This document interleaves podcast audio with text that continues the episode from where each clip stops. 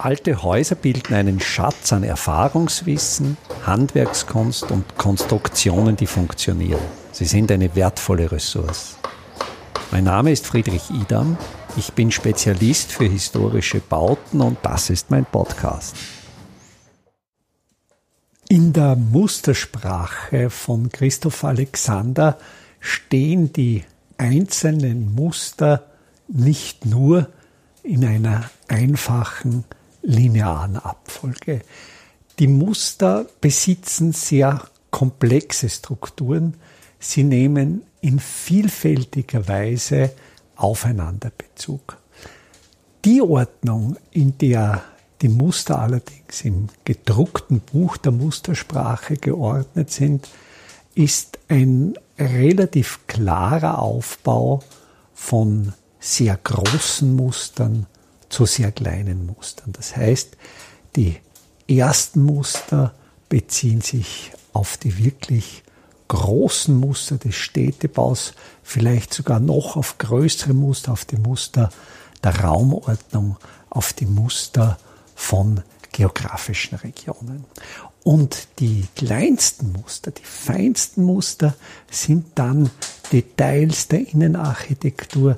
Das sind Muster, in welcher Weise es geschickt ist, Einrichtungsgegenstände, Dekorationsobjekte in der Wohnung anzuordnen. Also in dieser gewaltigen Bandbreite bewegen sich die Muster und im Buch der Mustersprache sind diese Muster in drei große Unterkategorien geordnet. Das sind die Unterkategorien Städte, Gebäude und Konstruktionen. Und da wird es natürlich auch immer vom Beginn des Abschnitts hin zum Ende immer feiner, immer feinmaschiger, was aber nicht bedeutet, dass selbst sehr große und sehr kleine Muster aufeinander Bezug nehmen müssen. Das heißt, es ist nicht notwendig, das Buch die Mustersprache vom Anfang vom größten Muster linear absteigend bis zum kleinsten Muster zu verfolgen, sondern man wird neugierig gemacht. Es steht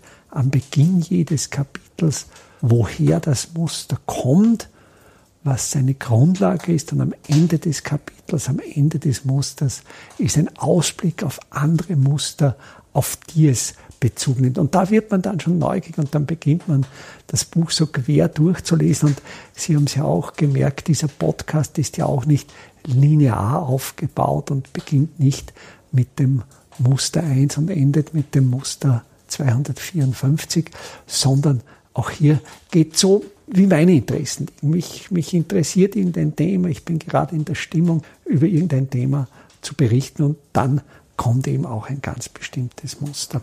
Heute möchte ich über das Muster 95, über den Gebäudekomplex sprechen. Und dieses Muster steht an der Fuge, am Schnittpunkt der Kapitel Städte und Gebäude. Es ist das erste Muster des Kapitels Gebäude und es ist quasi, Alexander beschreibt so als, als ein Flaschenhalsmuster. Die Muster der Städte, der Raumplanung, das sind Muster, die nicht von Einzelnen bestimmt werden. Das sind Muster, die von der Politik bestimmt werden, die von gesellschaftlichen Interessen bestimmt werden, wo Planer, Kollektive, wo verschiedene Stakeholder die Nutzung von Grundstücken festlegen. Aber sobald einmal das festliegt, kann es sehr wohl sein, dass durchaus Einzelne sehr starken Einfluss darauf nehmen, wie nun dieses Grundstück bebaut wird.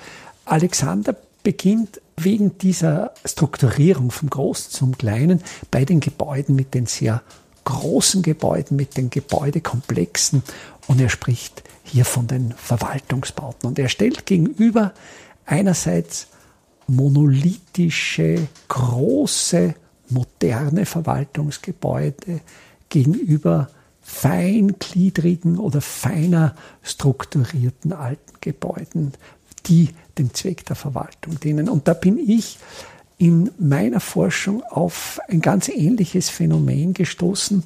Ich habe im Finanzarchiv, im österreichischen Staatsarchiv, alte Pläne der Salinenverwaltungsgebäude im Salzkammergut ausgehoben. Und da gibt es einerseits sehr alte Verwaltungsgebäude. Das älteste steht in Bad Aussee.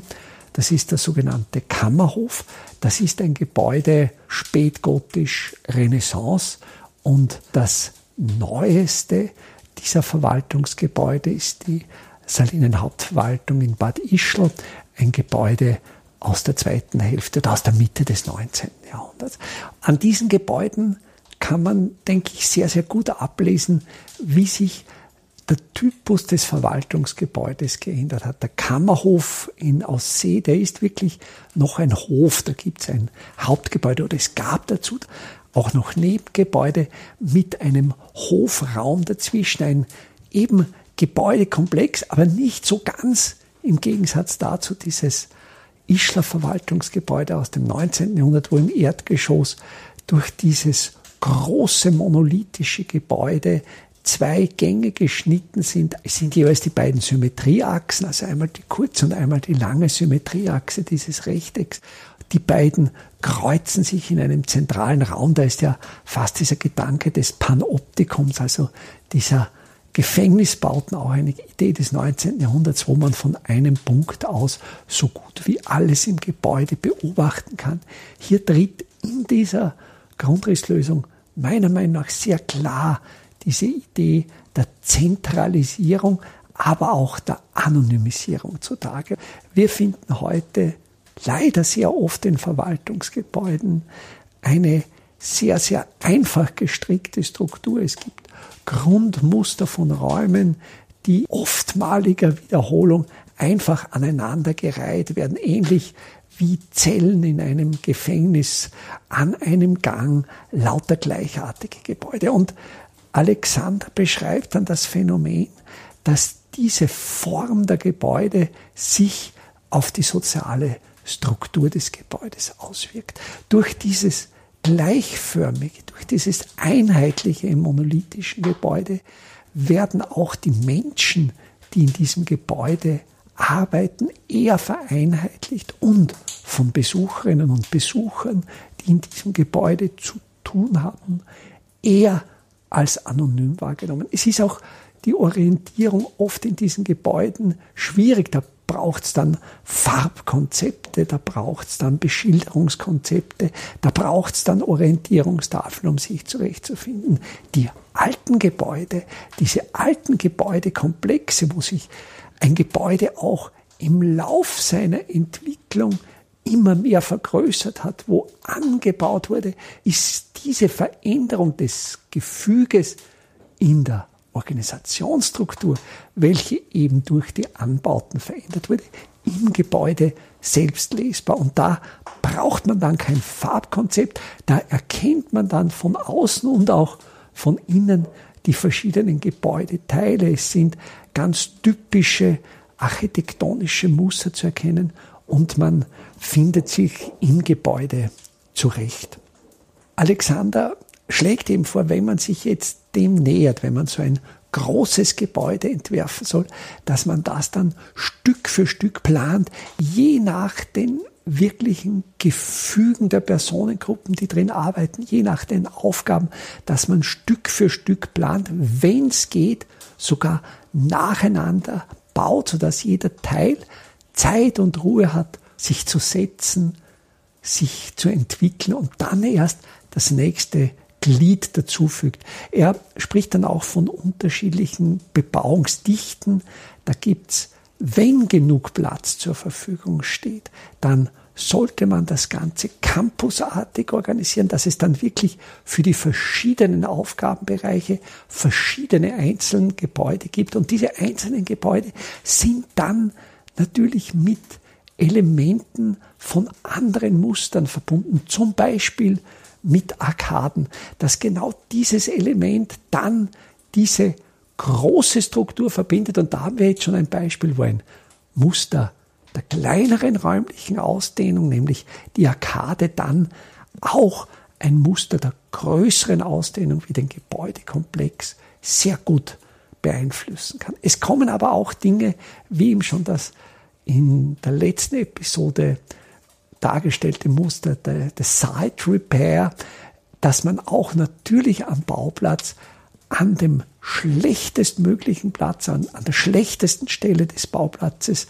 das Gebäude hinstellen soll, um eben das mit guter Architektur zu verbessern. Dann kommt man möglicherweise auch in Konflikt mit einem anderen Muster, das ich hier im Podcast noch nicht behandelt habe. Das ist das Muster, immer an die nördliche Seite des Grundstücks zu stellen, um so einen sonnigen Garten zu haben. Das trifft natürlich nur für Klimabedingungen zu, wo die Sonne gesucht wird, wo man nicht beschatten muss. Also da denke ich, das wird einmal eine interessante Diskussion in einer weiteren Episode sein, ob es immer der Südgarten sein muss, ob immer die Bebauung der Nordseite automatisch Side Repair ist oder dort, wo eben sehr große Überhitzungsprobleme bestehen, ob man da nicht genau die andere Strategie wählen sollte, an der besonnten, in dem Fall der ungünstigsten Seite das Gebäude hinstellen und dann einen Schattenraum zu schaffen, der für die Benutzer, für die Benutzerinnen